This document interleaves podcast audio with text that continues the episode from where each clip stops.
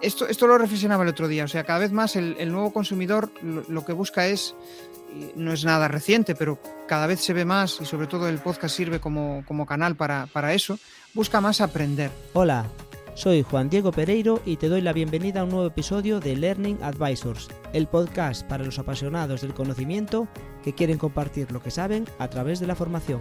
Hoy tenemos con nosotros a Jesús Pérez Santiago, un verdadero apasionado del podcasting y creador de un programa de entrevistas con más de 100 episodios, donde ha tenido el privilegio de conversar con numerosas personalidades influyentes del mundo digital. Jesús, quien se autodenomina como no el mejor speaker, ha descubierto en su curiosidad innata y en su habilidad para hacer preguntas la clave para crear un podcast exitoso. Aunque solía ser una persona insegura, ahora pasa gran parte de su tiempo hablando frente a un micrófono, logrando conectar y haciendo que sus invitados fluyan en la conversación. En un corto periodo de tiempo ha superado las 20.000 escuchas con su podcast de entrevistas Comunicar más que hablar, lo que no solo le ha brindado captar alumnos y clientes de su marca personal, sino que también le ha brindado la certeza de que puede ayudar a otras marcas a adentrarse en el mundo del podcasting, un espacio donde poder encontrar clientes más fieles. Te invito a escuchar a Jesús, quien compartirá sus experiencias y revelará algunas claves para utilizar el podcast como una poderosa herramienta para formadores y profesionales de cualquier sector. Prepárate para sumergirte en una conversación llena de conocimientos y descubrimientos sobre el fascinante mundo del podcast. El episodio de hoy está patrocinado por Tu Formación Importa, un proyecto que conecta la oferta formativa disponible a nivel nacional con las necesidades de aprendizaje y actualización continua de profesionales y personas trabajadoras. Si como profesional de la formación quieres formar parte de este proyecto o como entidad de formación necesitas ayuda en la captación de alumnos, ponte en contacto con Tu Formación Importa a través del formulario de su web www.tuformacionimporta.com. Hola Jesús, bienvenido. Muy buenas, Juan Diego, ¿qué tal? Bueno, eh, no creo que muchos lo sepan, pero tú tienes eh, un papel muy importante en este podcast, ¿no? Te voy a dejar a ti que lo desveles, pero la verdad es que sí. Fue, o sea, trabajar contigo es un reto, tío. Y, pero un reto desde el buen sentido de la palabra, ¿no? Porque al final, aunque muchas veces eh, el hecho de ejecutar pues, nos puede costar, tú eres de los que al final ejecuta, que eso es la clave. ¿no? Que mucha gente se queda ahí en el parálisis por análisis y, en tu caso no, O sea, te propusiste hacerlo y, lo lanzaste. Y yo encantado de contribuir en todo ese, en todo ese proceso de, lanzamiento de bueno, Pues como adivinar a la gente que nos escucha, eh, Jesús fue la excusa que utilicé para, para empezar en esto de, hacer este, este podcast. Porque siempre, bueno, yo escucho muchos podcasts, me gustaba, creo que es un formato fresco e interesante. Y Jesús, que lleva no sé cuántos capítulos de, distintos tipos de podcast, que ha ido también evolucionando el tuyo, pues le pedí ayuda para que me echase una mano. Y, y bueno, y aquí está. Y hoy tocó el turno en el episodio, creo que va a ser 18 por ahí, que ya son unos cuantos. Yo ya había listado y dices, ya, ya es gente. Pues digo, ya, ya es momento de volver a Jesús y que, y que nos hable no solo a mí, sino a otros de, de podcasting. No, y de paso podemos aprovechar, tío, que, joder, a mí me sale la vena de entrevistador, pero aprovechar también tu proceso, ¿no? Porque al final ya llevas 18 episodios, que no es, eh, no es broma. Yo, yo cuando iba en el 18 decía, hostia, ya llevo casi 20. Supongo que es, para ti es una experiencia chula, el ir conociendo gente, el eh, marcarte esa rutina, ¿no? Sí, sí, sí que lo es. Pero ¿sabes qué voy a hacer? Voy a dejar este podcast para cuando me entreviste tú el tuyo. vale, vale. Ya, hablamos de mi proceso, quizás, ¿no? Bueno, eh, ¿quién es Jesús Pérez? ¿De dónde viene y a dónde va? Que es como empezamos siempre. Hostia, esta pregunta es de las que dices, joder, em, tengo que pensarla, ¿no? Pues o sea, ¿de dónde vengo? Vengo de trabajar en el sector financiero principalmente y en el sector de la comunicación online. He ido como virando desde las finanzas hasta la comunicación online, trabajando en, eh, dentro del, propio sector financiero, dentro de la comunicación, ¿no? valga la redundancia. Y eso fue lo que me dio pie a, descubrir que me gustaba esto de compartir, de divulgar, ¿no? pero nunca me había atrevido. Siempre había tenido un montón de miedos, un montón de miedo al que dirán, a, uy, si voy a compartir esto, eh, pues em, hay mucha gente que sabe más que que yo de, los temas que vaya a divulgar, ¿no? Ese tipo de bloqueos típicos que cuando quieres enfrentarte a crear tu propia marca personal o, a empezar a divulgar contenidos, ¿no? Cuando tienes esa vena de, mm, digamos, formador, pero un formador que al final también quiere eh, divulgar, ¿no? Crear como su propio estilo de comunicación, compartir em, y que gracias a eso pues puedas generar negocio. Y a raíz de la pandemia, el hecho de tener a mi hija, pues eso fue lo que marcó un poco el devenir, el, el a dónde va, ¿no? Que es lo que me preguntas tú, ¿hacia dónde voy? Pues básicamente ahora estoy enfocado eh, literalmente mi negocio es eh, edición y producción de podcast. Es un servicio que está funcionando genial porque mm, al final la gente necesita muchísima ayuda en este aspecto, ¿no? Tanto la ayuda de comunicación, la ayuda de cómo son los, el paso a paso. Lanzar un podcast es un proceso complejo que implica muchísimos bloqueos. A mí me encanta toda esa parte de acompañamiento y después me encanta también la parte técnica. Entonces al final pues es como que eh, se ha unido en, mí esas dos habilidades y, me encanta el, hecho de ver cómo un, un, cliente pues consigue lanzar su podcast, hacerlo realidad, empezar a lanzarse a esto de, bueno, de crear su propia audiencia, que es una de las cosas que más, más chula, ¿no? El, poder sentirte realizado compartiendo. Y eso es un poco el resumen, ¿no? El de dónde vengo y, el hacia dónde voy. Bueno, el, objetivo de hoy es, sabes que nuestro público la mayoría son formadores o del ámbito de la formación profesionales. Es un poco, pues quiero que vean el podcast como un posible recurso formativo o una forma de potenciar su marca personal, pero siempre empiezo por la base. Y es que porque quiero que nos digas qué es exactamente un podcast y por qué ha vuelto, se ha vuelto tan popular quizás en, estos últimos años o, bueno, años, vamos a dejarlo ahí ya. Aquí hay una cosa, y es, o sea, lo viví en mis propias carnes, ¿no? Cuando empezaba a escuchar podcast, cuando estaba en ese proceso de cambio, ¿no? Y quería aprender, quería saber realmente, bueno, pues dirigir mi camino, ¿no? Saber hacia dónde, hacia dónde quería ir, ¿no? Y el hecho de pedir una excedencia en la empresa y empezar a, mm, a enfocarme en, el mundo de la comunicación y el marketing digital, hizo que descubriera los podcasts. Y el hecho de descubrirlo, pues hizo que conectara muchísimo con aquellos podcasters a los cuales escuchaba, ¿no? Y al final, pues acabé creando, o sea, acabé comprando varios de sus cursos, varias de sus formaciones, de sus mentorías, y dices tú, hostia, fíjate, hasta qué punto, ¿no? El, el poder de que una persona cada semana, cada X días, esté compartiendo contigo una información de valor, ¿no? Que al final pues te la tomas como eh, que te aporta, ¿no? Porque te va ayudando en ese camino, vas descubriendo un montón de cosas y dije yo, hostia, fíjate, yo a mí me gustaría tener eso mismo que, que, mm, estas personas tienen para mi negocio. Y yo creo que esa es la potencia del podcast, ¿no? Siempre hablo de susurrar al oído, de que realmente las personas mm, te están contando algo desde la naturalidad, obviamente siempre siempre pienso que esto, esto, que está de moda ahora de, joder, el podcast sin filtros, el podcast eh, sin ningún tipo de guion, el charlar mm, de lo que sea en cualquier momento, desde mi, desde mi punto de vista muchas veces es una falta de, para mí, ¿eh? una falta de respeto a la audiencia. ¿Por qué? Porque no has pensado un mínimo en ella, en, en, que son, en, que, en lo que a ella le interesa, en lo que a ella le preocupa, en lo, en lo que se puede llevar de esa charla. Con esto no digo que no vayas a hablar de cosas que a ti te interesen, ¿no? Pero debe de haber un, un mínimo guion. Tampoco digo el un guion tan estructurado como puede ser el de la radio, ¿no? Pero sí que debe de haber ese, ese mínimo de pensar en lo que, te, lo que quieres que tu audiencia se lleve de ese podcast y después que fluya, pero como mínimo esa preparación previa. ¿Y por qué eso? ¿Por qué crees que se han vuelto tan populares los podcasts? Quizás, o sea, yo, yo soy desde niño, me acuerdo que de los, regalos que más ilusión me hicieron en alguno de estos cumpleaños fueron las típicas transistores AM, que yo me ponía debajo de la cama, incluso lo sabía que traían un auricular, o sea, un, un earphone, un auricular como estos, pero que eran así grandes, así amarillos y tal, y que lo metías, y yo me, me acostaba muchas veces, me dormía, o bien con la radio debajo de la almohada, escuchando cosas de programas de adultos, claro, con la noche, bueno, desde el larguero hasta otras cosas, ¿no? Y, no sé, creo que esa magia la sigue manteniendo. No sé si tiene que ver con algo, esto, esto, el éxito del podcast, con algo de esto, o por qué es Pues no lo sé, pero eh, soy muy preguntón y, estuve investigando y muchas veces cuando estoy en clase con, los alumnos les pregunto, oye, ¿por, qué escucháis podcast? ¿no? Y me me gusta escuchar mucho a los más jóvenes, a los eh, centennials, ¿no? a los que tienen ahí entre 20 y 30.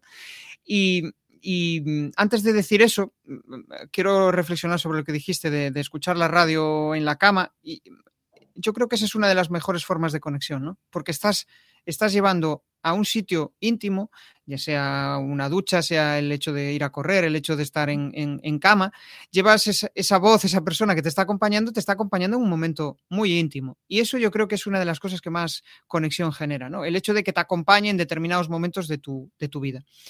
Pero fíjate, lo que me decían los, los centennials, o sea, estas personas que tienen entre 20 y 30, em, me decían, para mí es un rato de desconexión. Estoy un poco cansado de las redes sociales y de tanta aceleración, tanta rapidez, tantos contenidos y a veces acabo con la cabeza como un, como un bombo, ¿no? De tanta información. Y en cambio, cuando escucho un podcast, tío, estoy como en modo mindfulness, en modo eh, escucha atenta y, dicen que se, que relajan, ¿no? Entonces yo creo que a raíz de la pandemia quizá nos hemos vuelto más introspectivos, hemos em, reflexionado un poco más sobre ese tipo de temas y los podcasts, dependiendo del podcast que escuches, ¿no? Pero puede ser una oportunidad para, precisamente para eso, ¿no? Para pararte y estar durante una hora centrado en aquello que quieres escuchar. Estoy de acuerdo. Yo, estoy pensando personalmente, yo escucho mucho podcast corriendo y a veces son disparadores de cosas. O sea, el, estoy conectado al podcast porque me interesa, pero en el proceso me desconecto porque hay algo que me llama, o sea, que lo ligo con algo que me interesa y disparo y estoy yo meditando y pensando sobre algo que, me hizo, a lo que me llevo Yo tal cual, yo llevo el, llevo el Google Keep la herramienta de notas em, también. abierta por si acaso, porque es que a veces tengo que guardarme una nota de voz cuando voy, cuando voy corriendo y, mm, el hecho de, que te vayan diciendo cosas, ¿no? De, hostia, esto, eh, joder, pues esto lo puedo aplicar igual a esta idea de negocio o a este alumno que me dijo tal cosa, ¿no? Puede, puede ir por ahí, sí, sí. Bueno, pues eh, vamos a ir un poquillo para adelante. ¿Y por qué? O sea, ya centramos un poco en la parte de formadores. Eh, bueno, antes vamos a ir antes. Ahora, igual que ahora estamos haciendo un podcast que es con audio y vídeo, o sea, el podcast originariamente, hasta hace poco que esto era eh, audio, pero cada vez más habitual eh, pues, hacer este formato mixto, o sea, tenerlo en audio, pero también tener la versión de, audio y vídeo. Desde tu punto de vista, ¿qué ventajas puede tener un formato, el otro? ¿O cómo, bueno, cómo ves las ventajas de uno o de otro? ¿Es para la misma gente, quizás? Es una, buena pregunta. Em, o sea, la, principal ventaja para mí es que llegas a diferentes audiencias con una sola grabación. Entonces, pues el hecho de tener el, podcast en formato audio, pues solo lo vas a poder distribuir en eh, pues las plataformas de podcasting. El formato audio genera una conexión que no genera el vídeo. O sea, normalmente el audio, si, si te, mm, a no ser que lo pongas como ruido de fondo, si lo pones como ruido de fondo, pues da igual, ¿no? Pero si lo pones, eh, pues eso, cuando vas en el coche y vas tú solo, vas centrado, o cuando te lo pones para mm, ir a correr, ¿no? Normalmente vas centrado en lo que estás escuchando. Entonces, la principal ventaja del formato audio hecho para audio sería esa, ¿no? El que realmente es un formato creado, pensado para alguien que va a oír. Y hay ciertas diferencias por ejemplo, hay muchos, em, pues, muchos creadores de contenido que hacen un podcast para YouTube, pensado en YouTube, y a veces hacen referencia a algo que se está viendo en pantalla o algo que tienen en la mano. Entonces, mm, si no piensas bien en el oyente que te está escuchando, pues esos detalles se van a perder. Entonces, ahí sí que es importante esa, esa fase. Yo, yo principalmente al video podcast pensado para un oyente que te va a escuchar, yo lo veo útil lo veo útil, pensando eh, sobre todo en, mi público objetivo, ¿no? que al final lo que le preocupa es el, formato audio. Y el hecho de que te vayan a ver en YouTube, si no lo acompañas de un vídeo, es muy difícil que lo vea la gente. Entonces, pensando que YouTube es el medio a través del cual se escuchan más podcasts, porque a mí me, me, chocó muchísimo esa estadística, ¿no? Pero es cierto, o sea, YouTube llega vamos, a, cualquier sector de la población. Eh, igual una persona no tiene instalado iVoox en su móvil, pero YouTube casi seguro que lo va a tener. Entonces es la forma más rápida de buscarte y encontrarte. Y para mí em, la clave es esa. La ventaja que le veo al audio es el hecho de que, mm, bueno, pues es un formato que conecta mucho más que el formato en vídeo. Pero si haces un buen formato que, que conecte con la gente en audio y que además te puedan ver en vídeo, ¿por qué no? Yo lo veo una buena alternativa. Claro, eh, eh, yo te iba a decir que ya lo comentaste tú ahora. A mí me llamó la atención y, lo sabes, que yo cuando planteé lo del podcast, yo decía ya vídeo porque el esfuerzo de conectarme contigo, aparte para contigo, cualquier persona que entrevistes, el contacto visual ayuda mucho. Y digo, pues ¿qué más da? Pues ya que lo estamos haciendo, utilizando una plataforma, vamos a grabarlo, ¿no? Que es, es matar Sí, de hecho, fíjate, el otro día me hicieron una entrevista para, eh, no recuerdo si era la comunidad de, de, Víctor Correal, y, me la hicieron solo en audio, ¿no? Y se me hizo raro, era como una llamada telefónica. Y yo, o sea, yo estoy muy acostumbrado a, las llamadas telefónicas, para mí era algo, es algo con lo cual en, en, las llamadas telefónicas me siento muy cómodo. Pero estaba tan acostumbrado a ver a la otra persona enfrente que se me hizo raro, ¿no? Entonces, también eh, llega el punto en que te abstraes bastante y, te centras simplemente en lo, que, estás diciendo y no te centras en los gestos de lo que está haciendo el otro, ¿no? Es, otra forma de comunicar. Mm, o sea, no sé si, es mejor o peor, simplemente es otra forma de, comunicar. Pero bueno, lo, que te comentaba yo es que yo te decía, lo de YouTube, bueno, pues aprovechamos, lo ponemos en YouTube, otro canal más, pero no creo que haya mucha gente que lo vea. Y hombre, eh, ya sabes que aún no soy muy experto en las estadísticas para poder evaluar muchas cosas, pero es cierto que en YouTube me llamó la atención de que se veía más, más veces de lo que pensaba, incluso antes que, que escucharse. Y además, incluso me dio la atención alguna gente con la que contacté que me dijo que le molaba verlo en la tele, a lo grande, en su pantalla de 50 y pico pulgadas, y ponerse en la, en la sala y estar eh, escuchando, viendo, mientras hace otra cosa. O sea, que era, que era como lo sí, consumía, sí. que no consumía el podcast escuchándolo. Yo personalmente, claro, al valor del audio le doy que le puedo hacer muchas cosas, cocinar, eh, mm. hacer de ejercicio, pasar la aspiradora si quieres, hacer cosas que me permiten, eh, o sea, mantener atención suficiente a lo que dicen, pero a la vez aprovechar ese tiempo. Y el, el ver, observarlo en pantalla, bueno, pues ya es como casi más dedicarme 100% para mí a, a ello.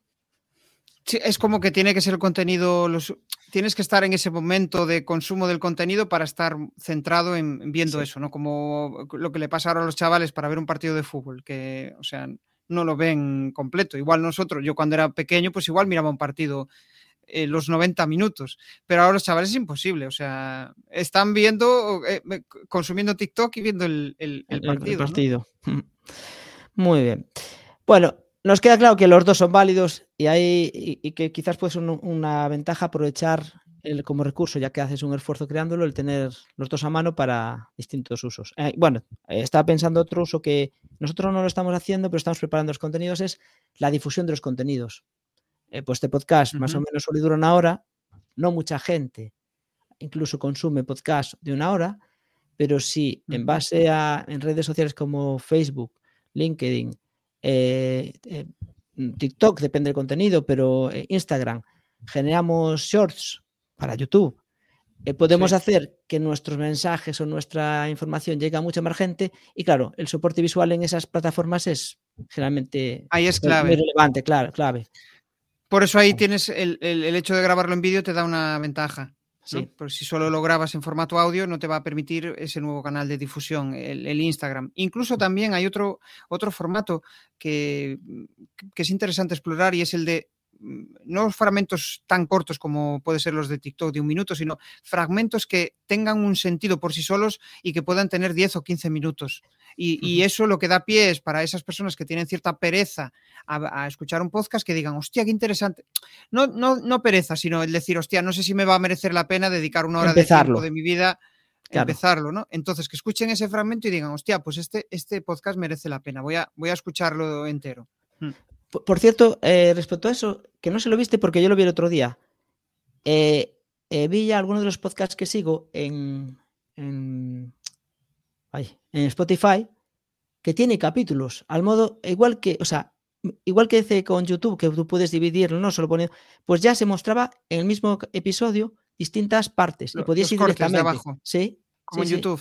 Pues no sé si lo vi en el de Corti, no me acuerdo en cuál, pero, o en INNIG, no me acuerdo, pero uno de Creo estos, que sí, ¿eh? de hecho, creo que lo que hace es el, el, sistema de YouTube de los corchetes y demás, que, que, identifica los cortes, creo que Spotify hace lo mismo y, y vale. reconoce esos, esos cortes. Mm. Sí, sí. Pues bueno, que ahí da, estamos ahí luego a medias en lo que decías. Y... Eso está bien, porque, claro, está bien porque, eh, pues eso, cada vez somos más inquietos, queremos ir al grano y que nos digan eh, o sea, que nos digan dónde está la solución e incluso mm, intuyo, ¿eh? esto no lo sé, esto, esto sí que ahora que lo dices me, me, gustaría investigarlo. Supongo que para el SEO ayuda, o sea, que, que te localice, o sea, que los robots de Google te, te posicionen mejor en, función de que pues el, el, el, título del capítulo o de ese fragmento tenga un nombre específico.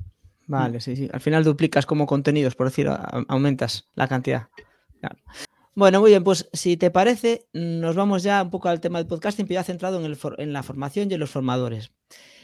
Eh, vamos a abarcar los dos puntos de vista. Quizás vamos a empezar por el, que tiene más que ver con la parte didáctica, ¿no? Con el contenido, como un contenido formativo. y después lo, seguimos para finalizar con la parte que tiene que ver con la marca personal, quizás, o, bueno, o, sí, relacionado más con la, con, la, con la visibilidad de los formadores y las formadoras. Bueno, ¿cómo, crees, ¿cómo crees tú que el podcast eh, puede ser utilizado como un recurso formativo, eh, bueno, en cualquier, tanto en clase presencial quizás como en la, en la formación online?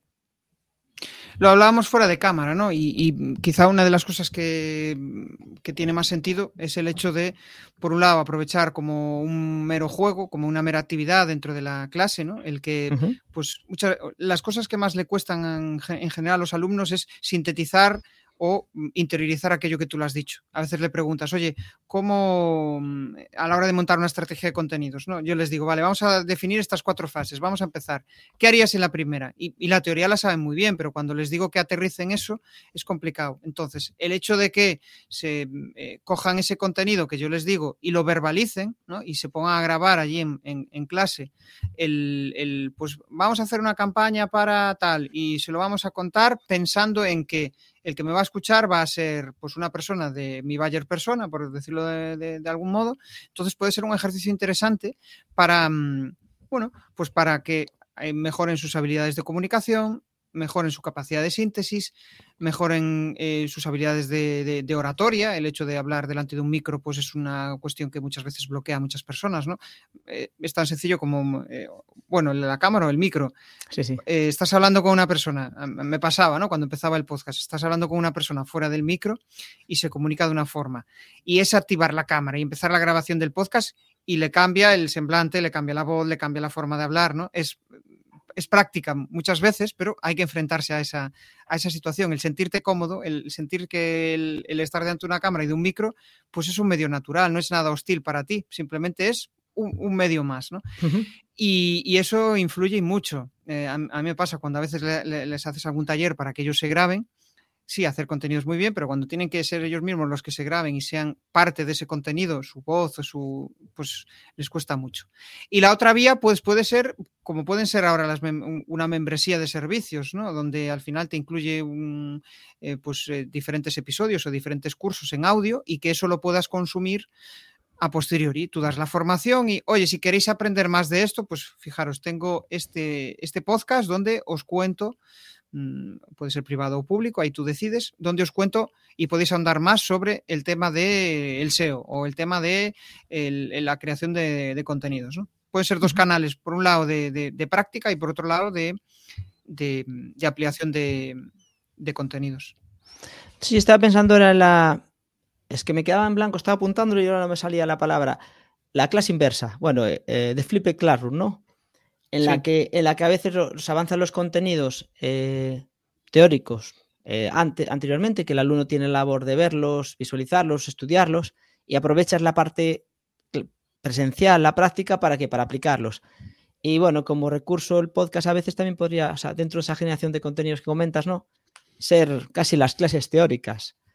Eh, no sé si, sí, quizás... Sí, sí, sí. Es que de, hecho es una de las cosas que, percibo, ¿no? O sea, realmente ahora mismo con, la cantidad de contenidos que hay fuera, la, clase presencial, para mí el sentido que tiene es una clase que sea para generar debate, para generar, para accionar cosas, para hacer cosas realmente, ¿no? Que sea una donde mm, acaben eh, verbalizando lo que, lo que han aprendido de, antes, ¿no? Y, que sea, pues, yo qué sé, vas a dar una clase de creación de contenidos, pues que la propia clase sea tú como una especie de acompañamiento para que consigan avanzar. Porque la realidad es que em, a las nuevas generaciones le, le, cuentas algo de forma muy teórica y acaban desconectando. Tienes que estar da igual que sea online o que sea presencial, tienes que estar constantemente llevándolos hacia ti, haciendo, haciendo que, em, bueno, captándoles la atención, que quizás es lo más complejo, ¿no? Y ahí yo creo que una de las claves es la creación de grupo, ¿no? Em, el, hecho de que se sientan cómodos entre ellos, y eso es una labor muy importante cuando empiezas la formación, ¿no? El hecho de que em, se suelten, el hecho de que esto desde mi punto de vista y, desde, y desde cómo yo entiendo la formación, ¿vale? Habrá grupos que sea muy difícil aplicar este tipo de, formación en la cual pues mm, la gente se suelte, pero yo como trabajo en área de comunicación y marketing, al final es fundamental que haya un cierto proceso de autoconocimiento de, destacar cuáles son sus fortalezas, de aquellas cosas que tienen que mejorar, ¿no? Entonces, trabajar desde el principio, el que se suelten, el que se abran, hace que después el proceso de, durante la formación sea más liviano y no tengan vergüenza de decir determinadas cosas o a participar, que es uno de los mayores bloqueos que, con la que nos podemos encontrar los formadores. Estabas hablando ahora mismo de la atención, eh, ya destacaste o alguna, algún aspecto clave. Eh, quizás porque el podcast, o sea, el podcast y dentro del podcast, ¿qué elementos clave podemos, puede tener un formador para que si dice que esos contenidos tienen que ser escuchados o vistos, eh, pueda mantener la atención? ¿Crees que se puede diferenciar el podcast, como lo entendemos, quizás que quizás lo vemos a lo mejor un poco como algo un poquito más informal, entre comillas, pero es el tono, mm. quizás, respecto a la grabación de una clase. Yo te digo, grábame una clase en vídeo y si te digo que es una clase, seguramente la grabas de una forma. Si te digo, graba un podcast sobre este tema, sea en vídeo o sea, o sea en, audio solo. Quizás Nunca lo, no, lo había pensado así, pero tiene sentido. Es como que lo improvisas más, ¿no? O sea, le das un sentido, pero empiezas a contar las cosas de otra forma. Puede ser, puede ser. Igual también partiendo de la base de que eh, muchas veces entiendes la formación o una masterclass como algo muy serio, muy estructurado, muy... No, y, ahí, porque normalmente a veces suelen ser los requerimientos que recibes de, aquellas empresas a las cuales vas a dar formación, ¿no? Pero cuando es algo tuyo, cuando es algo tuyo propio y es un contenido adicional, pues igual eh, te sacas un poco el corsé y, empiezas a, hablar de una forma más, más distendida. Tiene sentido.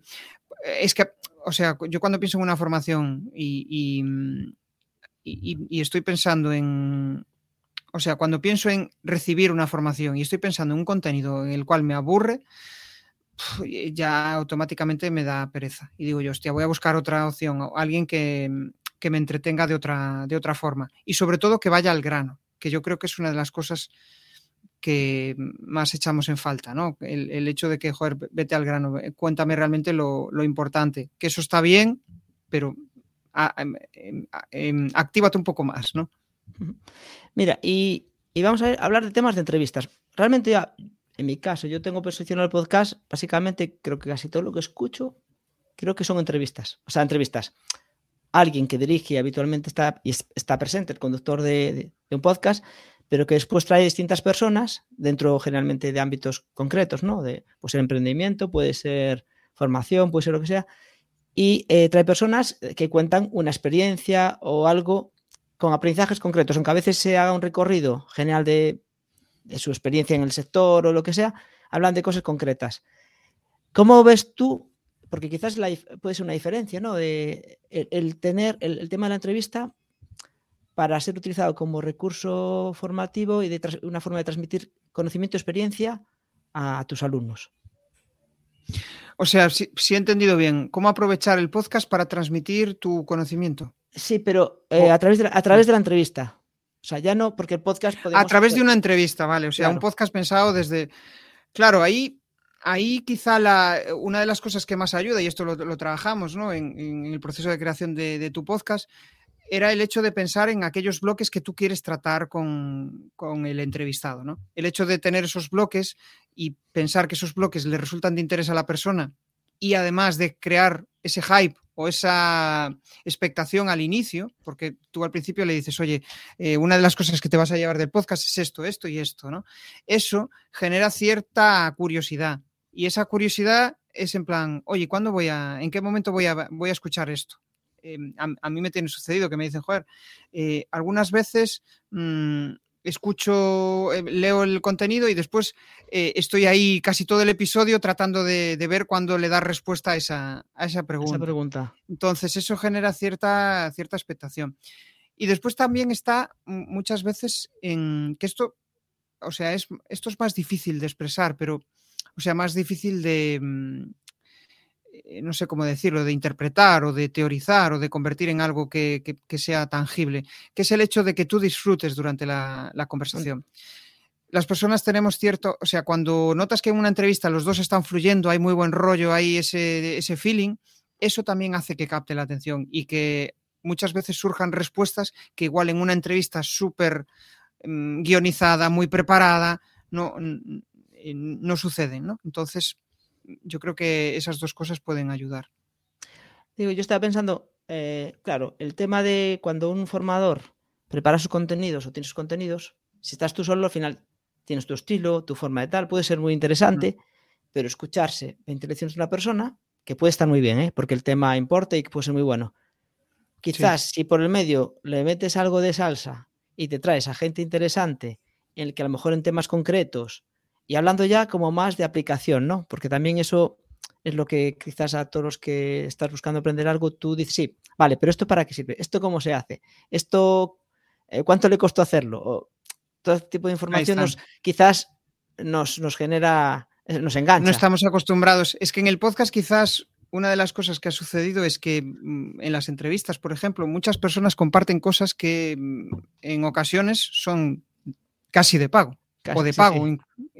Porque estás, estás compartiendo, pues eh, eso, tu modelo de negocio, estás compartiendo el, la, mm, pues, eh, los, precios que tú puedes cobrar, estás compartiendo muchas cosas que, en otros medios no, sucede.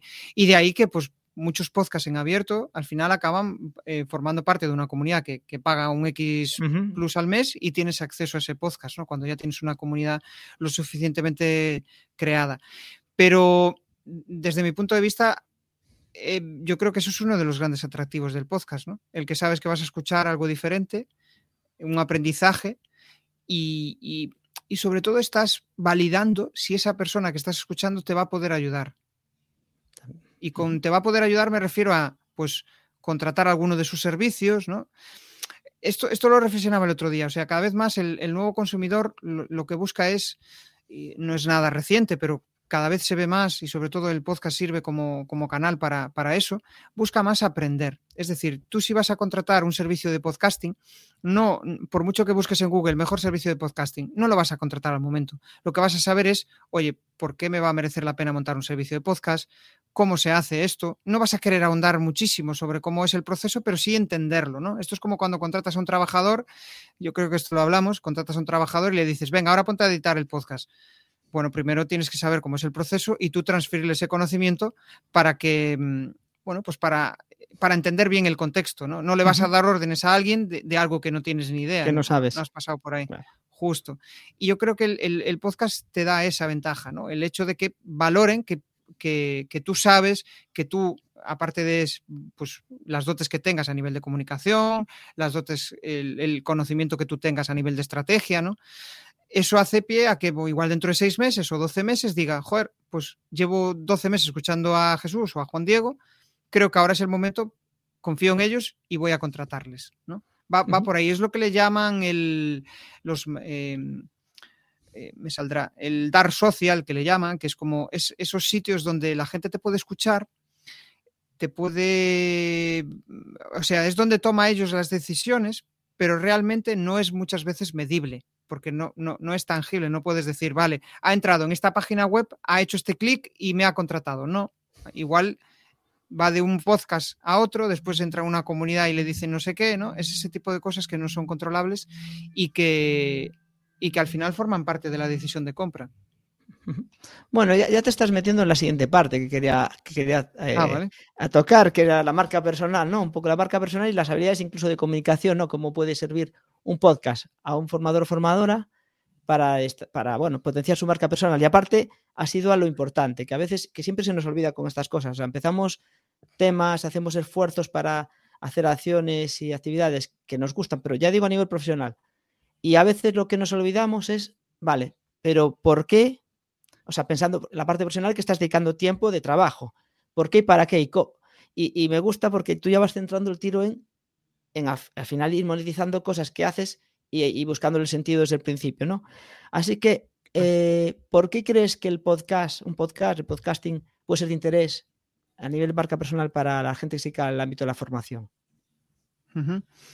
Por un lado, el, quizá el podcast lo más grande, lo más potente es que genera memoria de marca. O sea, que el hecho de que te vean en redes sociales cuando compartes el podcast o el hecho de que te escuchen y que les salta una notificación de iVoox o de cualquier plataforma de que tú estás ahí, eso ya genera cierta memoria de marca. Esto no significa que las ventas vengan solas, al final pues, hay que tener un embudo claro, hay que eh, tener ese, embudo que, que atrae a las personas hacia ti y después tú ser capaz de poner en valor tus servicios y de que la persona vea el valor también en ellos, ¿no? Porque por mucho que puede ser muy buen comunicador y, sucede muchas veces, muchos youtubers tienen grandes canales, pero su única vía de monetización es el hecho de lo que le remunera YouTube o los patrocinadores. Y no lo remuneran en modo pues servicio o en modo em, compartir su conocimiento a través de una formación. Ahí surge mucho el síndrome del impostor, ¿no? El hecho de no creerte lo suficientemente válido para, para, eh, para dar una formación o para ofrecer un servicio, ¿no? Es uno de los bloqueos que más veo pues a la hora de gestionarlo con clientes o incluso con, alumnos. Y quizá el, eh, o sea, me, estoy yendo de lo que me preguntaste y eh, para retomarlo, o sea, me decías el podcast, ¿no? Claro, cómo el podcast puede potenciar la marca personal eh, de un formador. Vale. Eso por una vía. Primero esa memoria de marca. Después, estás haciendo algo que la mayoría de la población no se atreve a hacer, que es el hecho de exponerte. Igual dentro de 50 años es lo más común, ahora mismo no lo es, con lo cual ya te vas a diferenciar de la multitud de formadores. Más ventajas. El hecho de que eh, pues, mm, aquellas empresas, aquellos sectores donde tú trabajes te vean, va a hacer que pues, estés por delante probablemente de la mayoría que no se, que nos exponen, ¿no? Te van a ver, van a ver lo que estás haciendo, van a ver lo que has evolucionado, van a ver en qué eh, temas sueles tratar, ¿no? Y ya te van a posicionar. En base a eso van a, van a posicionarte en tu mente, vale, pues este tío es experto en producción o en productividad, perdón, o en, temas relacionados con el mundo del SEO, Eso ya te va a dar pie hacia, hacia ahí. Y después también, pues el propio crecimiento personal, ¿no? El hecho de mm, avanzar, el hecho de retarte a hacer cosas que te dan miedo, que te imponen, pues hace que pues, te sientas realizado en todo ese proceso, ¿no? Que digas, joder, fíjate, hace dos meses era incapaz de hablar delante de un micro y ahora pues soy capaz de hacerlo, ¿no? Es, algo muy chulo, el, ver cómo avanzas, el ver cómo creces, el ver cómo te sientes bien contigo mismo. Em, es algo que mm, es como que es así un poco tabú para muchas personas, pero desde mi punto de vista es de lo más bonito de, poder compartir.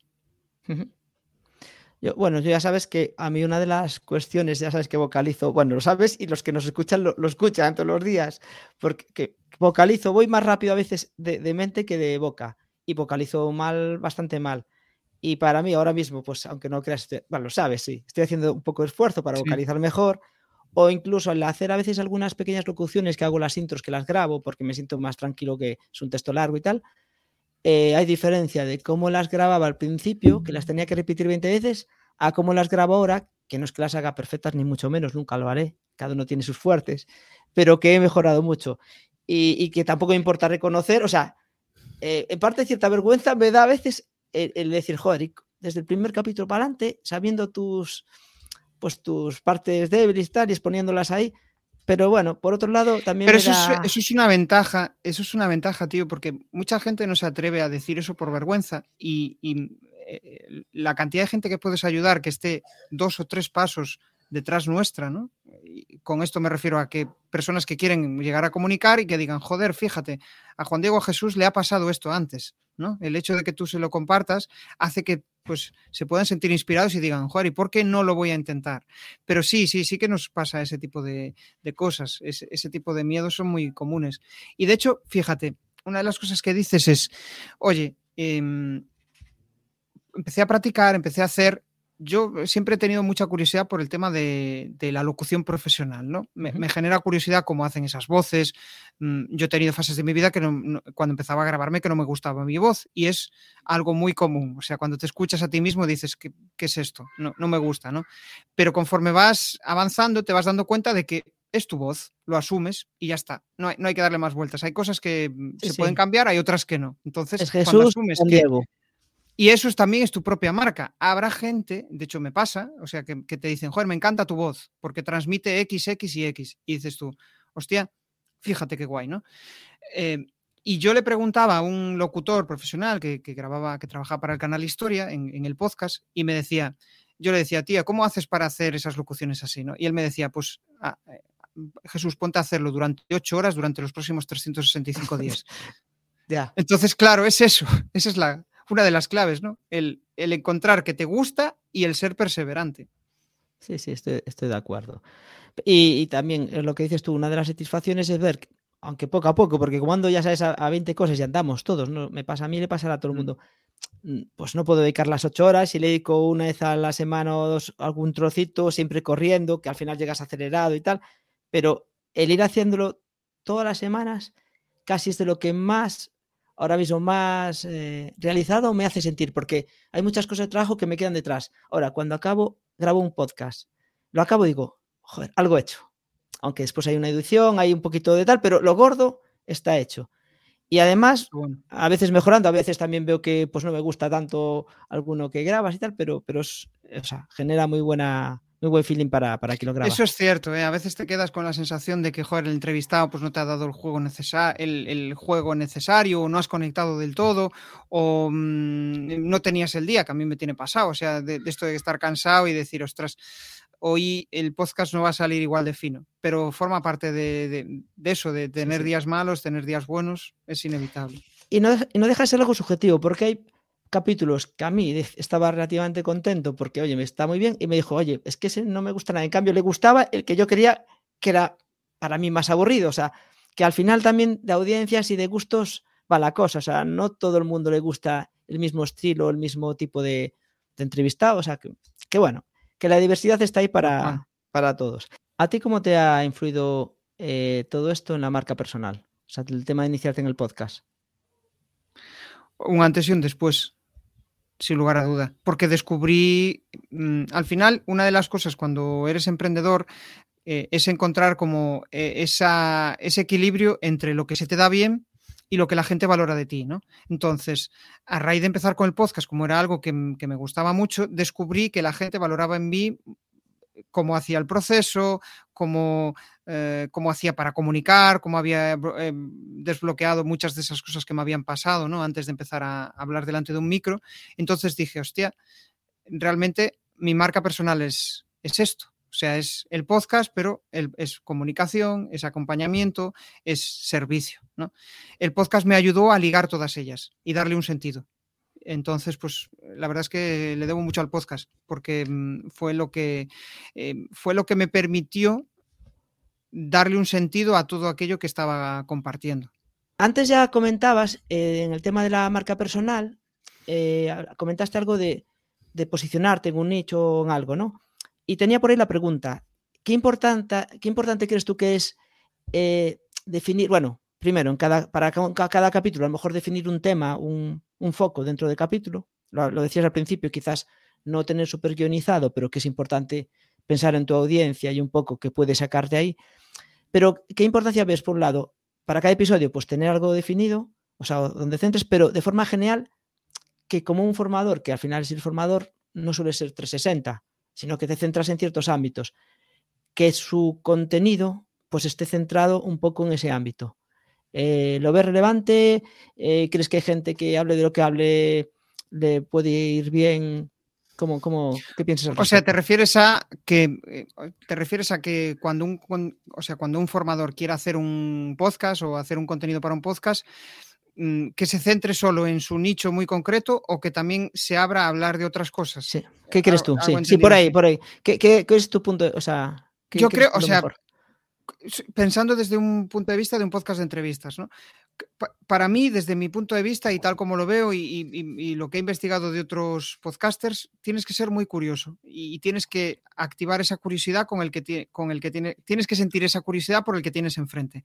Cuando tienes esa curiosidad y son preguntas que te salen a ti desde dentro, pues tiene mucho sentido el hecho de, empezar a preguntarle cosas que igual no tienen relación directa con, con, con el podcast, o, pero que el hecho de de plantearle determinadas preguntas, pues puede hacer que el podcast también no sea tan repetitivo y quede más fresco. Y por otro lado también, que, antes hablábamos de la perseverancia, el hecho de que perseveres lo vas a conseguir cuando encuentres siempre digo esto de el match entre lo que a ti te gusta y lo que le gusta a tu audiencia.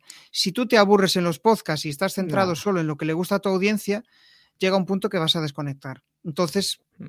Para mí tienes que encontrar ese, ese punto, ir cambiando el formato cada, cada X tiempo en función de lo que a ti te, te pide el cuerpo, porque si no va a ser muy difícil que lo, que lo mantengas. Mm. Mm, sí, estoy de acuerdo. Bueno, pues yo creo que llegamos a un punto en el que podemos eh, pedirte consejos para alguien que quiere iniciarse en el podcast. O sea, ¿qué, le dirías? ¿Por dónde empezar? ¿O qué, primeros pasos debiera dar? Evidentemente, si quiere ahorrar tiempo, si quiere ir rápido, coge, llama a Jesús Pérez, le contesta por email y bueno, y Jesús te ayuda, te da su tiempo a cambio de, pues, de un servicio, ¿no? Pero quien, quien bueno, quizás eso espere, no, no, no, es lo que pretende inicialmente, ¿cómo puede iniciarse en este, este mundo? Justo ahí, yo creo que por un lado tienes que sentir cierta curiosidad por el hecho de empezar a compartir, ¿no? Cierta curiosidad por, no sé si ser inspiración para otros, no sé si es el hecho de decir, joder, lo que yo digo puede tener relevancia para, para alguien, puede ayudar y eso puede atraer personas hacia mí que tengamos ciertas inquietudes, ¿no? Eh, ese hecho es, es, algo de las cosas más chulas que sucede. Cuando tú compartes, de repente se acerca a ti gente con esas mismas inquietudes, con esas mismas eh, ganas de compartir. Entonces, si eres una persona que, está ahí en ese punto, ¿no? que le apetece compartir, pero no se atreve por los miedos, pues entonces ahí la, clave para mí es empezar a dando pequeños pasos. Pequeños pasos al final lo que hacen es dar un gran paso pues, no sé, ayudarte de em, comunidades donde mm, estén practicando el, temas de oratoria o comunidades donde se compartan, em, pues, no sé, como si fuera una especie de eh, no sé cómo decirlo, eh, los, eh, los, alcohólicos anónimos, ¿no? Como, como una especie de donde tú puedas compartir con otras personas lo mismo que te sucede a ti. ¿Por qué? Porque te vas a sentir mm, escuchado, te vas a sentir, vas a ver que hay otras personas que les pasa lo mismo que a ti y de repente sales de esa, de esa burbuja. Eso por un lado. Después, tener claro lo que, hacia dónde quieres ir con ese podcast. Con esto no digo que vayas a tener súper claro y, y decir, Buah, voy a hacer esto y lo voy a hacer de esta manera. No, más o menos tener un objetivo mm, medible y alcanzable de lo que quieres hacer. Pues lo que me gustaría es crear un podcast para mi nicho en el cual comparta este tipo de cosas y mi público objetivo va a ser este. Teniendo esas tres ideas, ¿no? Lo que quieres compartir, a quién y cómo, pues te va a dar un, bueno, una primera toma de contacto para, para empezar en todo esto. Y después también, pues otra de las claves que es el hecho de tener tiempo para eso, porque si no vas a tener tiempo y no vas a ser lo suficientemente perseverante, pues va a ser muy complicado que, mm, puedas darle forma al podcast. Y también, quizá una de las más importantes es qué quieres hacer con eso. ¿Qué quieres? ¿Que sea una afición, simplemente una afición y compartir y ya está? ¿O quieres convertirlo en algo que sea un canal de comunicación para un futuro negocio, que eso sucede, ¿no? Muchas personas lanzan el podcast y a raíz de eso pues van detectando que eh, determinadas personas se ponen en contacto con ellos.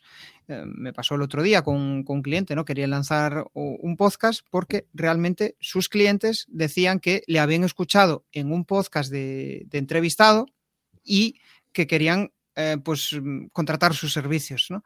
Y dices tú, y él me decía, hostia, fíjate hasta qué punto he estado en un podcast y, ha llegado gente a mí, ¿no? Entonces, yo quiero hacer eso, quiero crear un canal de comunicación nuevo para, para mi negocio. Creo que eso sería un poco el resumen. Mm. Y desde el punto de vista de conocimientos, habilidades, eh, eh, ¿es imprescindible partir de algo o bueno, o no es un imposible?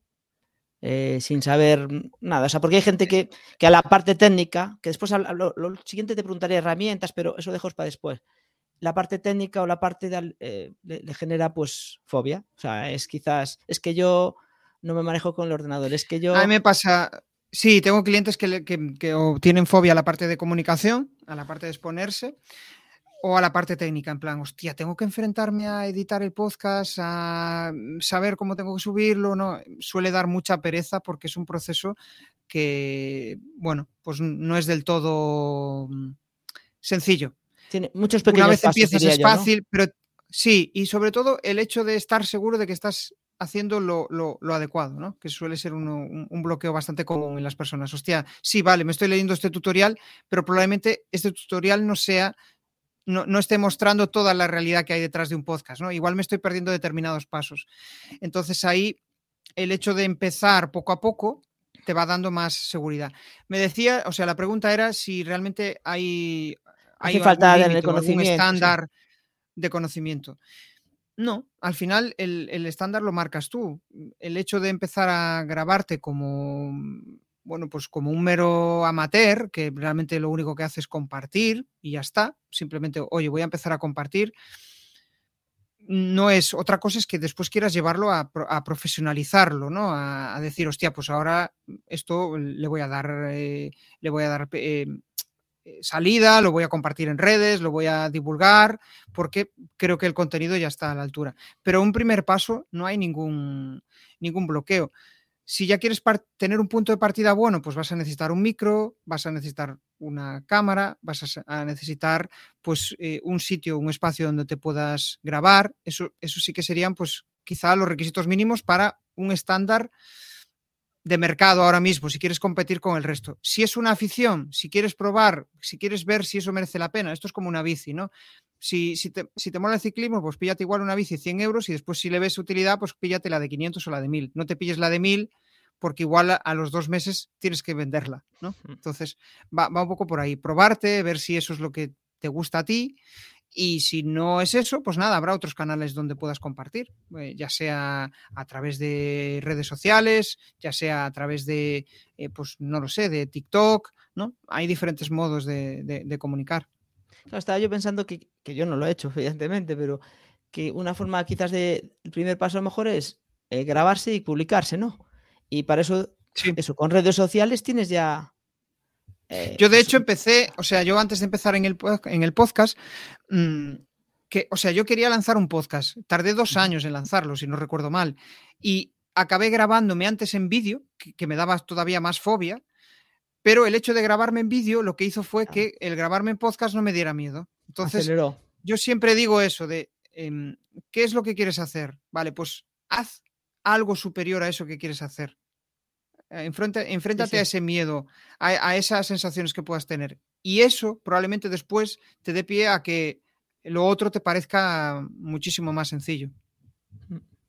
o sea, yo cuando empezaba a comunicar era un robot. Eh, tardé, yo, si no recuerdo mal, la primera vez, mi mujer con cámara en mano, eh, para grabar un vídeo de un minuto, tardé pues desde las 6 de la tarde hasta las 10 de la noche.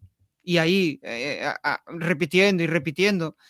Eh, hay que pasar por ahí. O sea, eh, si, si, no, si tienes miedo, sí. Si, si ya eres muy suelto y demás, pues igual te bloquea más la parte técnica, pero si te cuesta enfrentarte a la cámara, enfrentarte a hablar delante, delante de un público, pues vas a tener que pasar por ahí, vas a tener que pasar por ese miedo, es como lo de volar. Si quieres dejar, o sea, pasar el, dejar atrás el miedo a volar, tienes que volar. volar. No queda otra. Bueno, pues imagínate, ya damos el salto y nos atrevemos. ¿Qué herramientas o qué, necesitamos así de mínimo para empezar a hacer algo medianamente eh, correcto o, con una calidad mínima aceptable? Pues ahí hay que partir en un micro, igual tienes que invertir en torno a entre 100 y 200 euros, puedes conseguir micros por 50 euros que te pueden resolver la, la papeleta si tienes un buen micro de, corbata también te puede, te puede servir y ahí pues igual con 30 euros puedes, puedes empezar. Después, mm, el hecho de... Mm, el hecho de tener una cámara, pues eh, medianamente lo recomendable es que tenga Full HD. La propia cámara del portátil o del ordenador puede que te sirva o no, depende, eso tienes que testarlo tú. Y después también, a nivel técnico, una herramienta de grabación. Con Zoom, por ejemplo, puedes hacer grabaciones Mm, sin ningún problema. ¿Qué, sucede? O sea, vas a si la duración es de más de, no sé si son 45 minutos, pues vas a tener que pagar la, herramienta. La otra opción es, por ejemplo, Zencaster, que es una herramienta de grabación que te da, em, si no recuerdo mal, tiene como unos 200 minutos al mes, algo así. No, estoy hablando de, memoria.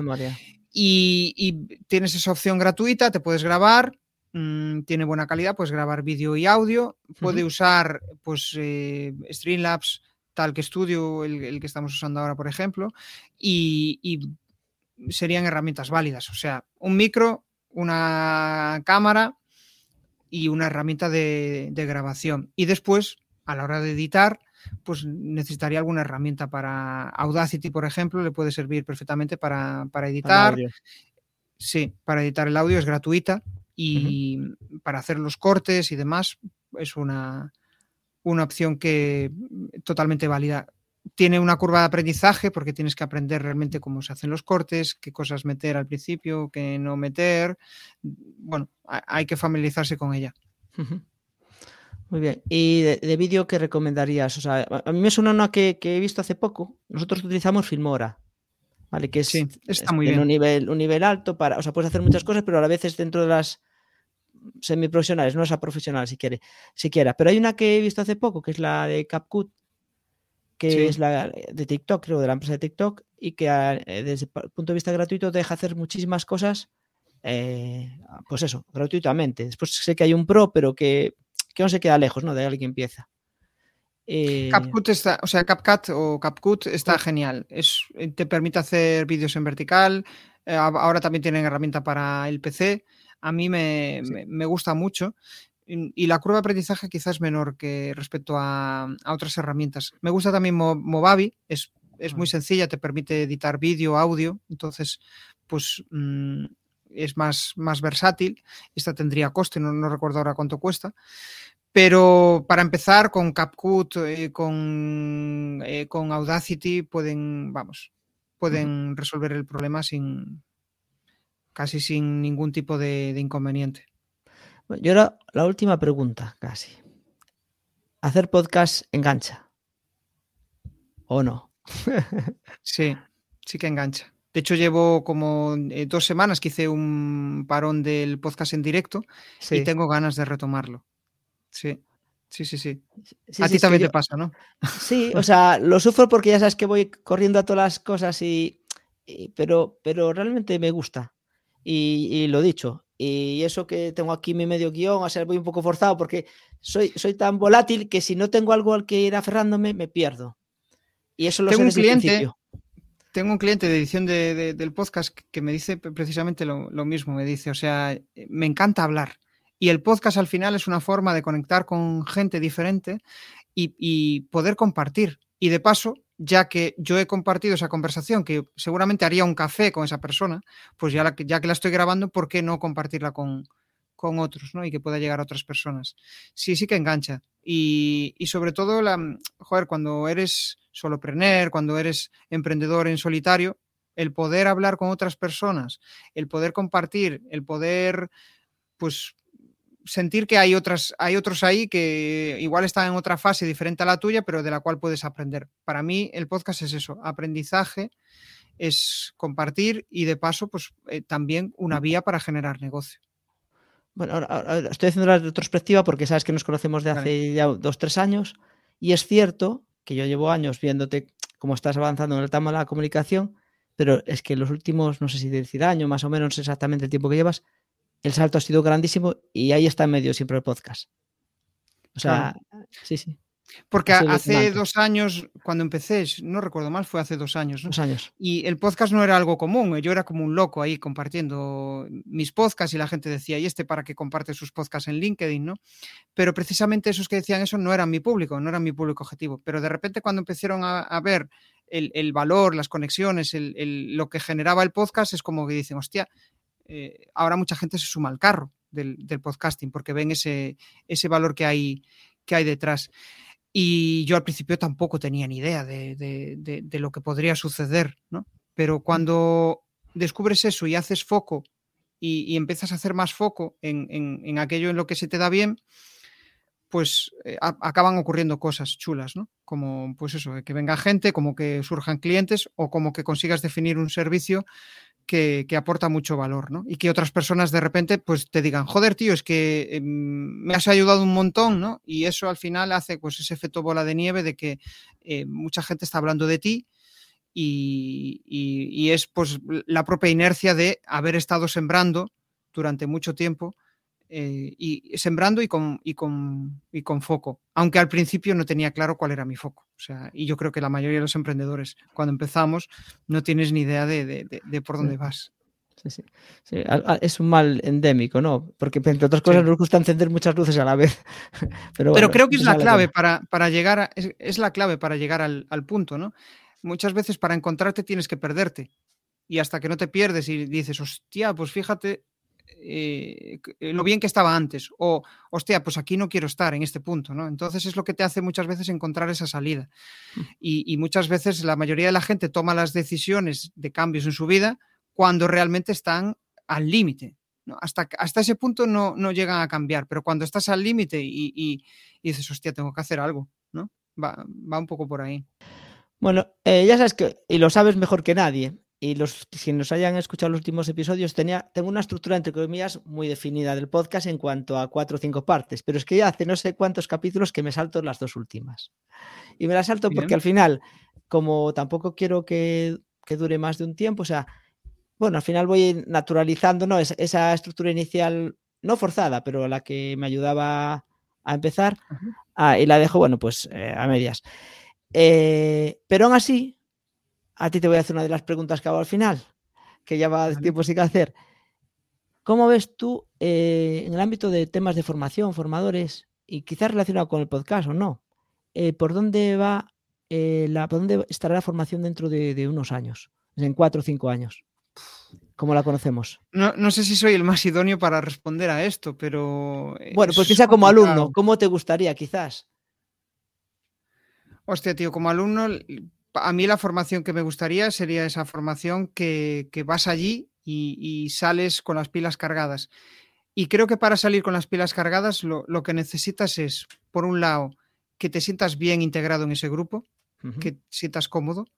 Por otro lado, que eh, tengas la sensación de que el formador es una autoridad para ti y, y que gracias a él vas a poder aprender muchas cosas que el formador sepa escuchar, sepa mmm, realmente eh, escucharte y, y, y, darte consejos mmm, a nivel individual. Con darte consejos me refiero muchas veces el hecho de preguntarte y de que tú saques tus propias conclusiones por ti solo, haciendo buenas preguntas, eso muchas veces ya es saber escuchar, ¿no? Uh -huh.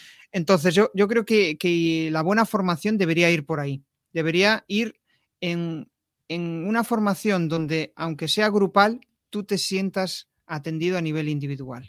Y esto es complicado. Es complicado porque muchas veces las formaciones tienden a no primar la, o sea, primar más el, el, el tirar para adelante que el primar que cada alumno aprenda de nivel, a nivel individual. Yo, por ejemplo, no me obsesiono nada por todo el contenido que quiero dar. Yo, yo eh, muchas veces sucede que en las formaciones hay personas de diferentes niveles uh -huh. y tratar de equilibrarlo es complicado. Entonces, pues prefiero que eh, pues los, eh, o sea, los, los, que menos saben que se, se lleven algo eh, interesante que les aporte, que no que se queden apabullados con la cantidad de contenidos que, que, que puede tener esa formación y, y, que se desganen, de que no quieran eh, retomar ese tipo de, de temas. ¿no? Y, y, eso pasa por hablar con los alumnos. Puede mm. resultar incómodo a muchos formadores, pero tienes que hablar con ellos, que sientan la suficiente confianza contigo para preguntarte, que, que no se sientan juzgados, que no se sientan, pues, eh, digamos, como que, como que tú eres una persona distante. Y con esto no digo que no tengas la autoridad necesaria. Eso sí, sí, o sea, pero la mejor forma de tener autoridad es inspirarles, ¿no? El, el hecho de serles, ser esa luz, esa guía que les, que les pueda ayudar. No sé si he respondido a tu pregunta. Sí, la, la, los... la, la, pregunta es libre. Lo curioso es que esta pregunta, cuando la, la, tenía planteada, es un poco, y sobre todo con esto, con, el, con el, las inteligencias artificiales, con cada vez más tecnologías que hay, pues siempre pensaba en que la gente en general me respondería por ahí. Y lo curioso es que a veces nos vamos a la esencia que es a lo más humano, o sea, vemos el futuro de la formación, ah. o sea, de formación como nos gustaría al menos. Es que, que con, con la IA Claro, tío, con la IA y con todo esto, al final, si cabe más eh, la, formación, mm, digamos, online o, o presencial, eh, asín, eh, síncrona, perdón, donde cabe la relevancia es la persona. Sí, el, sí. el, hecho de. porque la mayoría de la gente, mm, o sea, me acuerdo de ir a formaciones y que realmente no te apetece interactuar con el formador, porque dices, hostia, sabrá mucho de lo suyo, pero a nivel humano no, no hay conexión. Pues nada, pues está bien. Yo seguro que mucha gente le gustará este tipo de reflexiones porque al final eh, parece que en general a, todos los, en todos los trabajos, en todos los puestos que, que las tecnologías vienen para sustituirnos, cuando al final quizás vienen para que prestemos atención a la parte más humana que también hace tiempo que olvidábamos muchas veces, y no solo por temas de tecnología, sino por, por la inercia que digamos que seguimos de hace tiempo y, y, también todas las prisas, ¿no? Que, que nos que parece que el objetivo es eso, acabar, dar, seguir, pero que nos olvidamos de la persona que está ahí detrás, que es el alumno. Pues Jesús, eh, para finalizar, pues déjanos tus datos por si alguien quiere contactarte, eh, pues dónde te puede localizar, que es fácil, muy fácil. Es fácil, fácil, es fácil. Jesús Pérez, o sea, mi nombre completo, jesusperezsantiago.com, ahí puedes eh, entrar en contacto conmigo, o si no, también soy muy activo en LinkedIn, y, o sea que si hay alguien que sienta curiosidad y, quiera ver el tipo de contenidos que comparto, pues puede conectar conmigo, mm, acepto prácticamente todas las invitaciones eh, a, conectar, o sea que por ahí eh, puede ser una vía para, para entrar en contacto. Muy bien, pues eh, muchas gracias, Jesús, por, por, habernos acompañado en este episodio 18, que ya son muchos. Eh, Genial. Que aparte que tú eres el padre de, prácticamente de todo este hijo, ¿no? Que va poco a poco ahí, que sigue. Eh, y nada, que, que, espero que pronto nos veamos en otro, en otro ámbito, seguramente presencial. ¿vale? Me lo he pasado muy bien, Juan Diego. Nada, sigue así, dale caña y seguro que nos vemos por ahí, ya sea en un nuevo episodio o en presencial. Un abrazo. Venga, chao, chao. ¿Quieres mejorar como formador o formadora y crecer profesionalmente? Escríbete en la newsletter de wicap.com, wekab.com. Gracias por escucharnos y que la formación te acompañe.